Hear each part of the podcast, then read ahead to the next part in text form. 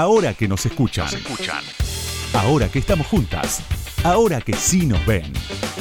Con Ingrid Beck. Terror poliamoroso es aquello que sentimos en la boca del estómago al abordar la cuestión. Es el abismo de temer que no habrá tierra bajo nuestros pies, ni en las relaciones más íntimas, ni en el espacio en que ponemos todos nuestros anhelos de supervivencia, toda nuestra autoestima en juego, toda nuestra vulnerabilidad. Terror poliamoroso son las alarmas que saltan en cuanto se aborda la cuestión, las respuestas crispadas en cualquier tertulia televisiva o en cualquier conversación de bar, el pánico a desmontar la única casa a la que podemos volver. Terror poliamoroso es el pavor, también real, a no tener a nadie que organice la vida contigo y en torno a ti. Todos esos terrores son reales, en un mundo montado para y por la pareja, cualquier otra opción de vida es un vértigo constante. Pero el terror poliamoroso también es el deseo de hacer de este vértigo un auténtico movimiento terrorista, hacer de nuestro cuerpo y nuestros afectos una amenaza a los cimientos mismos de las relaciones capitalistas, del sistema sexo-género monógamo, de los privilegios raciales y de clase, Resistir contra viento y marea, resistir en una soledad que no lo es, en un espejismo que solo necesita un cambio de foco para desvanecerse, como la oscuridad se desvanece al encender una triste cerilla. Necesitamos, sin embargo, esa cerilla. Fragmentos de El desafío poliamoroso por una nueva política de los afectos, de Brigitte Basallo, publicado por Paidós. Ahora que nos escuchan. Entrevistas a las mujeres que mueven el mundo. Con, Ingrid Beck.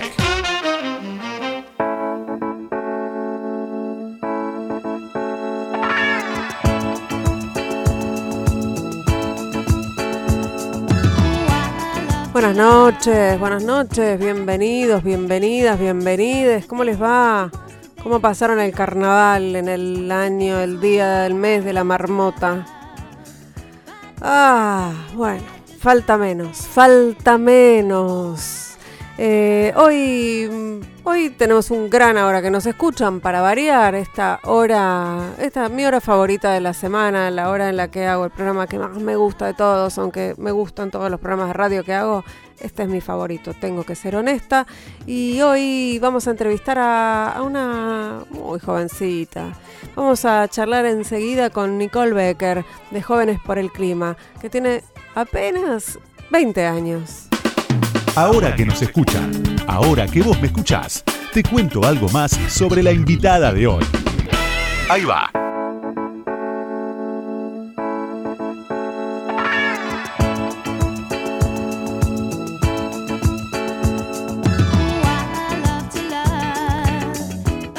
Nicole Becker tiene 20 años, eh, es hija de un abogado penalista y de una profesora de matemáticas. Yo voy a leer una breve biografía, después Nicole nos va a decir, eh, como siempre, como nos dicen nuestras invitadas, nos van corrigiendo al aire eh, algunas cuestiones si no están, si no están bien. estudia Derecho en la UBA. Junto con cuatro amigos de la secundaria creó en febrero de 2019 Jóvenes por el Clima y organizó una movilización de 15.000 personas al Congreso. Es un grupo que suma miembros en la ciudad de Buenos Aires y en el conurbano bonaerense y es el más joven entre todos los grupos ambientalistas argentinos. Eh, en esos días de febrero en que todo comenzó, Nicole eh, acababa de terminar la secundaria en la escuela Ort de la calle Yatay y había descubierto que del otro lado del océano había un movimiento de adolescentes peleando para detener la crisis climática y que Greta Thunberg, la sueca de, entonces 16 años, llamaba a la primera movilización internacional que era el 15 de marzo. Eh, Nicole conoció a Greta en diciembre de 2019 en Madrid como representante juvenil por la Argentina en, la cumbre eh, que se hizo en Madrid ese año. A Nicole, dicen las notas por ahí, le interesa el derecho internacional, quiere trabajar en organismos internacionales y desde allí luchar contra el cambio climático, esto nos lo va a confirmar ella eventualmente, y en su biografía de LinkedIn se define como muy curiosa y activa, apasionada por la lectura, en especial sobre el cerebro, las emociones, el derecho internacional y la igualdad de género. Me encanta viajar y conocer nuevas personas. Bienvenida Nicole Becker, ahora que nos escuchan, ¿cómo estás? Hola, ¿cómo andas? Me gusta que ni yo sé lo que quiero hacer de grande, pero es como que parece, bueno, quiero trabajar en organismos internacionales. No sé, me cuesta un poco pensar y proyectarme en el futuro, pero bueno. Pero igual, y además eh, tenés unos intereses bastante variados, pero yo creo que se puede, se, unen en algún momento, en algún lugar que es viajar y conocer nuevas personas. Sí, en realidad, lo, que yo estoy segura, fuera de jugar me cuesta mucho proyectarme qué, quiero hacer en, unos años, pero sí estoy segura que quiero hacer lo que hago ahora, pero todavía con más fuerza, que es eh, luchar por la justicia climática y garantizarle a mi generación y también a las siguientes generaciones un mundo en el que sea habitable y en el que también sea más justo. Y en ese sentido, bueno, hay millones de formas de hacerlo, pero seguramente que va a ir por ahí. Eh, Nicole, en este programa recorremos un poco sonoramente eh, la biografía de, nuestras entrevistadas, así que te invito a escucharte a vos eh, definiendo qué es Jóvenes por el Clima y ya nos metemos a hablar de, ese tema y de muchos otros. El cambio que necesitamos es un cambio estructural, es un cambio en el sistema productivo, es un cambio de matriz energética. Y para eso es necesario sí o sí una lucha colectiva. A partir de esto fue que se creó Jóvenes por el Clima Argentina somos un grupo de pibes y pibas de 15 a 22 años que luchamos para que la crisis climática no se convierta en la mayor catástrofe de la historia de la humanidad. Porque estamos cansados que a las generaciones adultas no les importe nuestro futuro. Y entendemos que la única forma de afrontar esta crisis es de un cambio sistémico es por esto que confiamos tanto en las movilizaciones populares como herramienta de presión al Estado para que tome cartas en el asunto. ¿Cómo fue que, idearon Jóvenes por el Clima? Porque esto es todo un manifiesto, digamos, pero como que ya, ya estaba, ya lo habían pensado. Pero ¿cómo empezaron a, a cranear que había que hacer esto? Bueno, lo que pasó fue que un poco como vos contabas antes, en Europa el movimiento empezó antes, pero acá no, existía ninguna expresión similar. No había jóvenes, eh, grupos, organizaciones que estén saliendo a la calle a presionar, como si sucedía en Europa.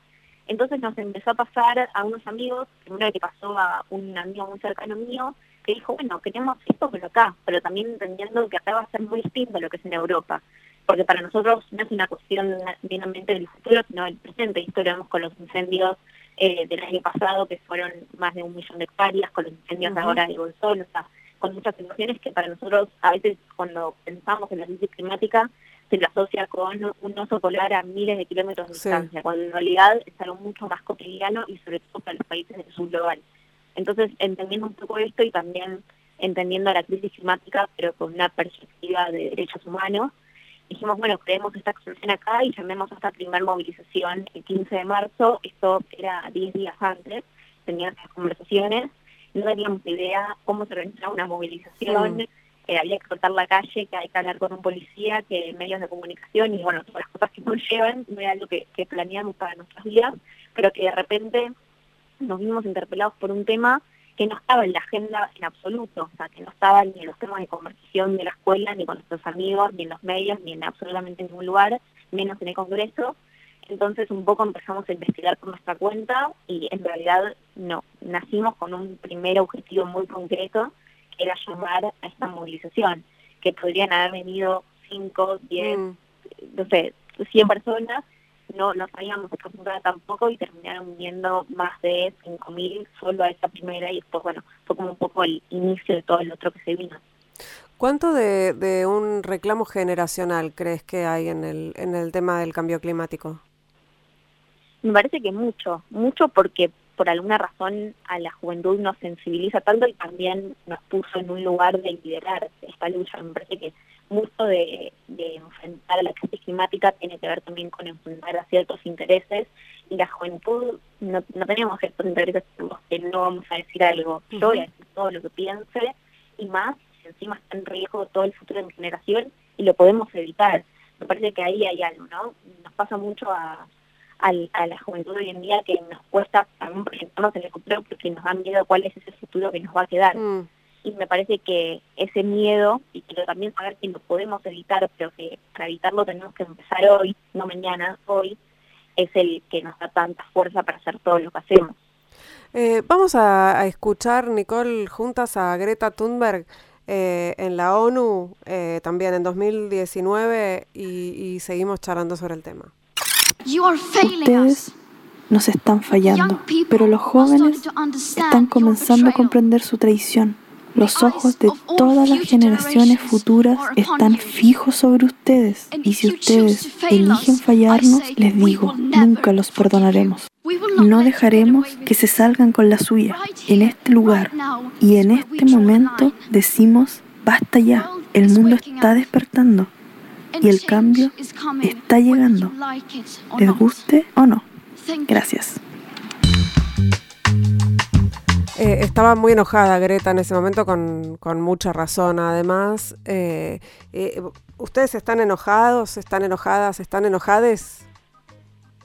Sí, creo que lo importante es convertir ese enojo en acción, ¿no? Como no quedarse en eso. Creo que muchas veces sí nos decepcionan muchas medidas que se toman, nos decepcionan cosas que pasan y pensar cómo podríamos haber hecho para que eso no pase, nos decepciona tener que tener miedo de qué nos espera o lo que le está pasando a gente hoy en día también, pero me parece que lo importante es justamente eso, ¿no? Como convertir eh, todo eso, bueno, ¿qué podemos hacer nosotros? ¿Cómo podemos hacer para que esto cambie también? Eh, y me parece que ese discurso de esto es un poco como, eh, quedó como para la historia también, porque hay algo ahí que llamó la atención y que sensibilizó y que era de repente una nena de 16 años, mujer, eh, como mostrando como sus, no sé, gritando, llorando, este, hablando fuerte, como también romper un poco con el estereotipo de liderazgo que tenemos que tener, que es algo que también plantea mucho este movimiento. Es un movimiento que si bien habla de la crisis climática, que parece algo muy lejano, en realidad también está planteando una nueva forma de hacer política, está planteando una nueva forma de relacionarnos, ¿no? Y me parece que eso también un poco se pone manifiesto en, en este video de Greta, porque además yo, la conozco a ella y, es como una persona que en realidad, si hablas normal y, eh, y digamos que no la escuchas dando un discurso, es que está enojada. Claro. Es una persona normal también, es una persona que tiene amigos, es una persona que, que hace su vida como cualquier persona, que hace baile o que hace diferentes cuestiones.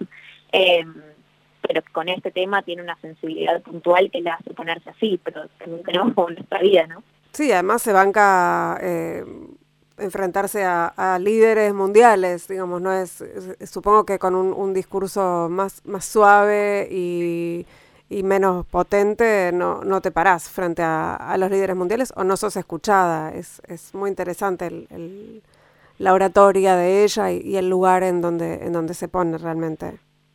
Sí, total, y también pasa algo que yo desde hace dos años que, que creamos Jóvenes por el Clima y que me considero militante por la justicia climática, y hay diferentes espacios internacionales como la COP, como el Summit, en donde ella justamente fue este video en donde ella habló, este eh, y la realidad es que lo que escuchas en cada cumbre que vas es palabras vacías que después no se traducen en acciones.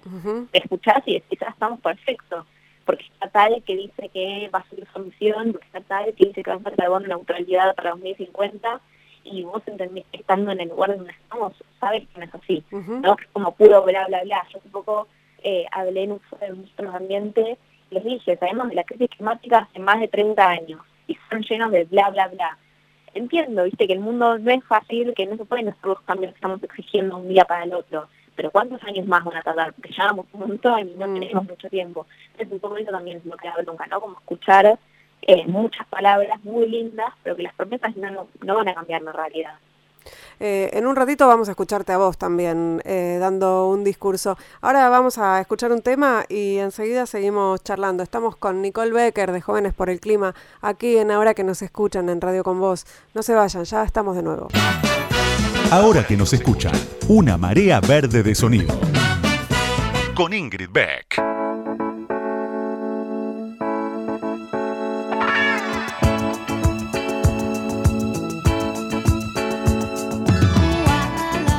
Seguimos aquí en Ahora que nos escuchan, segundo bloque. Estamos charlando con Nicole Becker de Jóvenes por el Clima eh, y hablábamos de que, de que la, el reclamo frente a la crisis climática eh, es un reclamo generacional, eh, y, pero a veces se los como se, se, habla de, del reclamo se habla de un reclamo generacional, pero como peyorativamente, no, no como algo este, bueno, ¿no?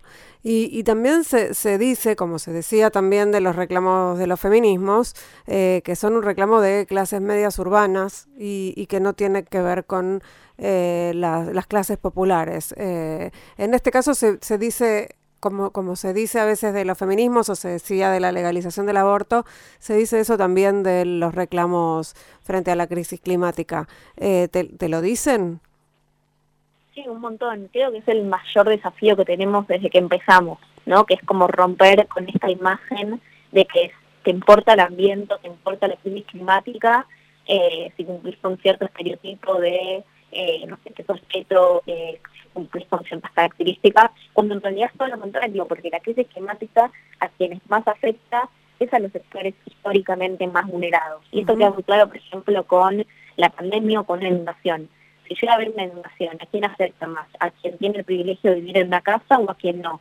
Bueno, estas cosas son las que se ponen en realidad de cambiar con la crisis climática y por eso se creó este término de justicia climática, ¿no?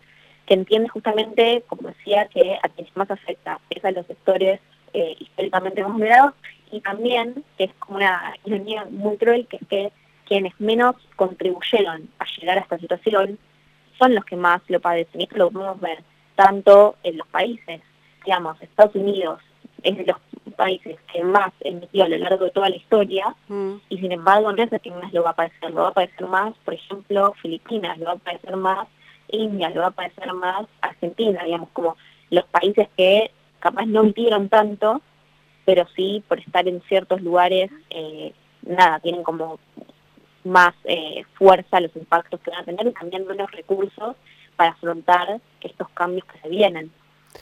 Eh, vamos a escuchar un, un, audio que tiene que ver con, son varias voces eh, durante la marcha que se hizo en Plaza Congreso en septiembre de 2019.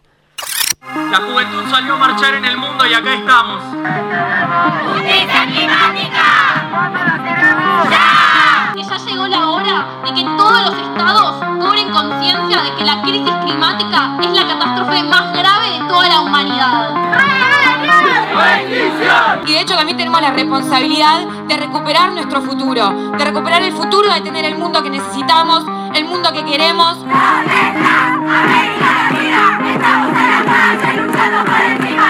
Porque esta lucha no es para el futuro, es para el presente. Si el presente es de lucha, el futuro es nuestro. Bueno, todas estas voces eh, reclamando justicia climática, ¿qué, réplicas tuvieron a partir de, armar jóvenes por el clima aquí en la Argentina? ¿Tuvieron eh, réplicas en América Latina de, distintas organizaciones o de otros jóvenes que se hayan acercado y otras jóvenes que se hayan acercado eh, con las mismas inquietudes?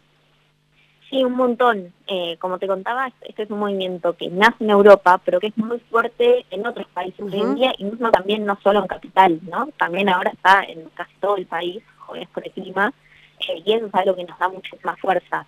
Eh, yo estoy mucho en contacto con compañeros y compañeras de Chile, de Brasil, de Colombia, hasta de India, de Filipinas, digamos, de todo el mundo, eh, porque es importante también construir esta red juvenil internacional, porque la crisis climática es una problemática global que también es importante tener mucha fuerza en ese sentido, por eso también estar conectada con Greta, pero también con otros activistas, y también hacer que las voces de los, de los activistas del sur global tengan también mucha incidencia, porque lo que pasa muchas veces es que es un movimiento que empezó, al empezar siendo europeo, se volvió un poco eurocéntrico, ¿no? Como que las decisiones solo se tomaban ahí y los que éramos de otros países recibíamos como, bueno, se hace la marcha tal día.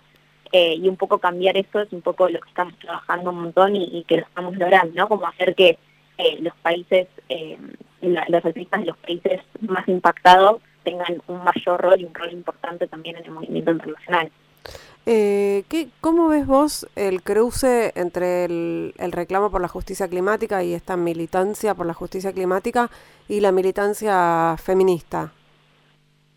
Bueno, un montón. Algo que me llama mucho la atención es que la mayoría de las referentas a nivel mundial, no solo en Argentina, son mujeres, ¿no? Y, me pregunto mucho, bueno, ¿por qué pasa esto? Hay una sensibilidad que es distinta a mí me parece que un poco lo que trae esta lucha y esta nueva, este nuevo movimiento es que trae nuevas formas de liderazgo, ¿no? Un liderazgo que no tiene que ver con una persona autoritaria, como capaz el estereotipo de líder que tenemos de, un hombre, sino un, movimiento en donde eh, una nueva forma, ¿no? Como de, liderar, de llevarlo y también cómo impacta también más la crisis climática a las mujeres. Las mujeres son un grupo especialmente más vulnerable de la crisis climática, las mujeres de la, de la ciudad, pero sí a nivel, por ejemplo, de la ruralidad, de la ruralidad eh, en cuanto a el rol histórico que tienen siempre culturales mm. de ir a buscar el agua, por mm. ejemplo, y al haber más sequías tener que caminar más y estar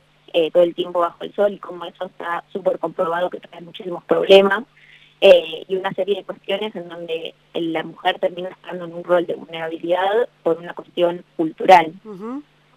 Eh, ¿Y cómo, cómo ves, cómo ven ahora o cómo, están pudiendo, si es que están pudiendo trabajar durante la pandemia? Porque era un movimiento que crecía digamos, como crecen los movimientos también en América Latina con la movilización callejera, sobre todo en la Argentina, que la ocupación del espacio público es como muy importante a la hora de convertirse en, actores y en actrices de la política. Eh, y bueno, replegamos todo eh, a partir de la pandemia. ¿Cómo, cómo están viviendo esa, esa cuestión? Creo que nos adaptamos bastante bien, o sea, no veo la hora de poder volver a hacer una movilización en donde no estemos pensando eh, todas las cuestiones del protocolo de contagio y de realmente como poder hacerlo. Eh, bueno, como también somos un movimiento joven que entendimos que entonces había que explotar mucho todo lo que tenía que ver con las redes sociales y lo virtual, que si bien no es lo mejor y no es lo que más me, me llena, también hay un montón para, explotar ahí, porque también puede llegarle a personas que no le estaría llegando si solo harías una movilización. Creo que nos permitió un poco expandir el movimiento y llegarle a nuevas personas, eh, por ejemplo, haciendo movilizaciones virtuales con diferentes, eh, por ejemplo, con Kevin Johansen cantando, entonces venía gente porque venía a ver a Kevin Johansen y de nada estaba él hablando de la crisis climática y cómo poder hacer esas conexiones que no sé si pudiesen haber pasado si, si lo hacíamos en persona, digamos, como poder sacarle, eh, nada, frente a la situación en la que estábamos, poder sacarle algo de juego y también hacer siempre la conexión entre la pandemia y eh, la crisis climática y la crisis ambiental, porque está muy relacionado. Claro. ¿no? en el origen de la pandemia, tiene que ver con la destrucción de ecosistemas, tiene que ver con un virus zoonótico que saltó eh, a un humano, pero a partir de nosotros intervenir en un espacio en donde ni siquiera deberíamos estar. Entonces, un poco siempre plantear cuáles sean esas conexiones eh, y poder a partir de ahí como seguir construyendo el movimiento. ¿Estás efectivamente estudiando Derecho? Sí, así es, estoy estudiando Derecho. Y, esto de que, decía la biografía que leímos de que querés especializarte en Derecho Internacional, eh, ¿también es así o, forma parte de esto que, de que no sabes muy bien dónde te vas a ubicar eh, en unos años? Eh, en el sentido de estudiarlo, sí, o sea, a mí me gusta Derecho, me gusta Derecho, la parte de Derechos Humanos, que sea Derecho mm. Internacional, para estudiarlo. para la hora de ejercer, no sé, hay cosas que me pasa que voy descubriendo que se supone que las descubrís de más grande y de repente yo lo estoy haciendo de más chiquita. Por ejemplo, eh, el año pasado tuvimos un programa de radio en Nacional Rock en donde yo descubrí lo que era el mundo de la radio, no era lo que yo pensaba que en mi vida iba a hacer y de repente lo estaba haciendo a los 19 años y me gustó un montón. Y de repente hay otras cosas que pienso que me gustaban mucho, como por ejemplo estos espacios de eh, capaz de la ONU o, de los espacios internacionales y después voy ahí y me doy cuenta que capaz no era tanto como yo me lo imaginaba. Entonces, eh, un poco me, encuentro entre esas contradicciones. ¿Por qué no? ¿Qué, es lo que no era como te imaginabas en esos lugares? No, como que un poco estos espacios, cuando yo fui a la cumbre esta de Naciones Unidas en, en Madrid a fines del 2019, yo me esperaba que sea algo increíble, que se lleguen a resultados. Y fue un poco frustrante también, mm. porque si bien conocía a muchos artistas de todo el mundo y fue algo, una experiencia muy, muy linda, eh, también fue un poco, frustrante, porque por ejemplo en esa negociación no se llegó a nada, absolutamente a nada. Fueron mm. puros justos, pero no hubo ningún resultado. Entonces es como, bueno, por ahí entonces quiero generar el cambio, lo quiero generar por otro lado, ¿no? Un poco esas preguntas. Eh, Nicole, nosotros vamos a ir ahora a escuchar un tema. No sé por qué digo nosotros vamos a ir ahora a escuchar un tema. Señora, relájese, porque explica tantas cosas. Vamos a ir a escuchar un tema, un tema musical, una canción en esta radio. Eh, vamos a escuchar, ay, qué lindo, vamos a escuchar a Marisa Monte, me gusta. Eh, Amor, I love you, vamos a escuchar a Marisa Monte y seguimos charlando con Nicole Becker, aquí en Ahora que nos escuchan en Radio con Vos.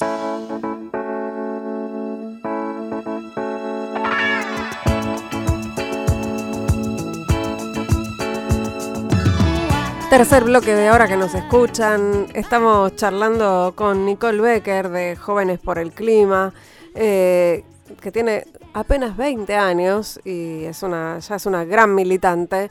Eh, Nicole, más allá de lo, que, de lo que cuenta tu biografía, de lo que contás vos respecto del, nacimiento de Jóvenes por el Clima, ¿cuándo vos te diste cuenta de que había un problema con, con, con digamos, ¿Cuándo te diste cuenta de que había que reclamar justicia climática? Pero no lo digo en términos de militancia, sino ¿cuándo te diste cuenta de que había algo que estaba mal?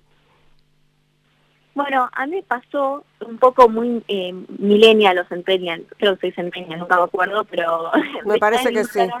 Sí, de estar en Instagram y ver un video justamente de jóvenes en Europa movilizándose por la crisis climática, pero me generó mucha indignación no por el hecho de la crisis climática, porque hasta ese momento no era un tema que a mí me interpelaba, yo no nací siendo ambientalista, la típica que nació, no sé, eh, con ese estereotipo que tenemos, sino todo lo contrario, sí muy interesada por las cuestiones sociales, eh, interpelada por el feminismo, crecí con el feminismo, eh, pero no necesariamente con lo ambiental, y me llamó la atención que había jóvenes de mi misma edad que por el hecho de vivir en otro lado del mundo con más privilegios, tenían información que al parecer yo no la tenía.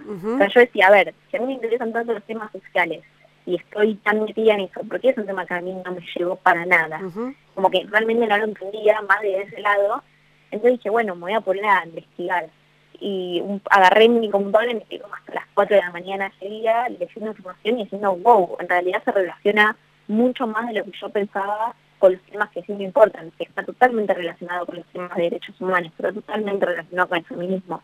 Entonces un poco a partir de ahí fue que me generó un clic, sobre todo en entender lo distinto, ¿no? Como que siento que a la crisis climática la solemos entender como números, datos, estadísticas, algo del futuro, lo que hablamos antes de lo popular, y si es eso a mí no me interesa. Ahora, cuando entendí que en realidad no era eso, que en realidad tenía que ver con eh, derechos humanos, que en realidad tenía que ver con una cuestión de, un presente y un futuro más justo, eh, me hizo como el clic de decir, ok, hay que hacer algo con esto. Estamos, digo, para traducirlo, en, en algunos casos estamos hablando del acceso al agua, por ejemplo. ¿No? no estamos hablando de eh, solamente de la emisión de, digo, de cosas que son difíciles por ahí de transmitir, como la emisión de gases o... Total. Eh, estamos hablando del acceso al agua, ¿no? De, de, las inundaciones, estamos hablando de los incendios, eh, estamos hablando de cosas que pasan todos los días al lado, al lado nuestro. estamos hablando del, del, derecho al agua, estamos hablando del derecho a la vivienda, del derecho a la vida, estamos hablando del derecho a la salud, o sea, de los derechos humanos básicos. Eh, eh, Nicole, estamos pasando unos días en la Argentina, digamos, tuvimos los incendios el año pasado en Córdoba y ahora en el Bolsón, eh, que en, el caso del Bolsón parece que está bastante claro que se originó por un error humano, ¿no? Alguien que dejó eh, mal apagado un asado, algo tan ridículo como eso, pero que está afectando hectáreas y hectáreas de bosque nativo en el sur. Eh, esto, ¿cómo, cómo, qué, podemos hacer con respecto a esto? ¿Qué deberíamos hacer o qué, piensan ustedes que, hay que hacer? Bueno, lo importante es entender a los incendios del año pasado y también a lo que está pasando en el Bolsón, más allá de que cada uno puede tener una causa que sea distinta, como puede ser esto de un asado. Bueno, pero antes no pasaba que alguien eh, no apagaba bien una sal y se incendiaba. Eso tiene que ver mucho con la crisis climática por el aumento de temperatura y también por la poca humedad o por la sequía, ¿no? Que de repente puede pasar que hasta tiras un fósforo y se prende todo, o también con ciertas actividades eh, como em, la expansión de la frontera agropecuaria o como diferentes cuestiones que pueden hacer que también, eh, como que en realidad incendiar es una práctica histórica del mm. sector eh, agroindustrial, ¿no?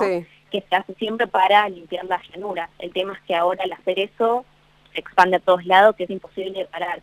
Entonces, ¿qué deberíamos hacer? Primero es pensar, bueno, cómo podemos evitar los más incendios, pero y cómo podemos estar sobre todo más preparados para los incendios. Algo que yo noté mucho el año pasado es que no, no estábamos preparados para que se incendie un millón de hectáreas, no teníamos el material, no teníamos los recursos para hacerlo. Entonces, la realidad es que lo que más vamos a hacer es prepararnos mejor, que el Estado en realidad se prepare mejor para poder eh, reaccionar rápido a futuros incendios que lamentablemente, o sea, todo indica que van a ser peores todos los años. Eh, vamos a escuchar ahora eh, el anuncio de la sanción de la ley de cambio climático y charlamos un ratito sobre eso. Finalmente, el Congreso de la Nación generó una de las grandes noticias ambientales que marcaron el final de este año tan complicado que vivieron los argentinos. Hablamos de la sanción de la Ley de Presupuestos Mínimos de Adaptación y Mitigación al Cambio Climático Global, o la Ley de Cambio Climático, como la llaman todos. Se trata de una legislación que forzará a nuestro país a diseñar estrategias y políticas vinculadas al estudio del impacto del cambio climático y promover estrategias de reducción de emisión de gases de efecto invernadero que permitan reducir la vulnerabilidad de los ecosistemas.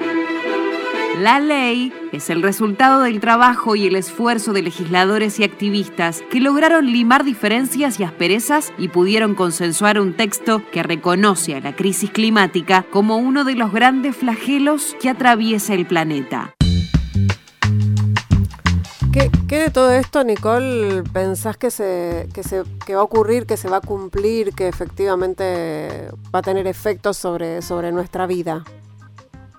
Bueno, primero la, sanción de la ley de cambio climático fue uno de los hitos más importantes del movimiento porque fue traducir esos reclamos de la calle, las movilizaciones, a un, a un triunfo concreto, a esas historias que, que, nos hacen que, bueno, listo, ya enfrentamos la crisis climática porque tenemos una ley, lo sabemos muy bien con la cuestión eh, feminista que, que lo más importante es que se cumpla bien, pero sí fue como, bueno, lograr trasladar ese reclamo al Congreso, el poder generar ahí un logro que fue muy importante porque de repente estábamos jóvenes de 18 años, 19, haciendo lobby emocional, o sea, insistiéndole a los diputados, a los senadores que aprueben una ley que tenía que ver con un tema que nunca antes habían hablado en el Congreso y que de repente instalar ese tema ahí también fue como algo súper importante y también un poco lo, lo que plantea esta ley es que bueno que no sea una cuestión meramente del Ministerio de Ambiente, sino que cada tanto se tengan que reunir todos los ministerios para poder poner en común la agenda climática y que tengan un grupo asesor que esté eh, integrado por desde pueblos originarios hasta juventud, hasta, hasta el sector científico, que asesoren a estos ministros.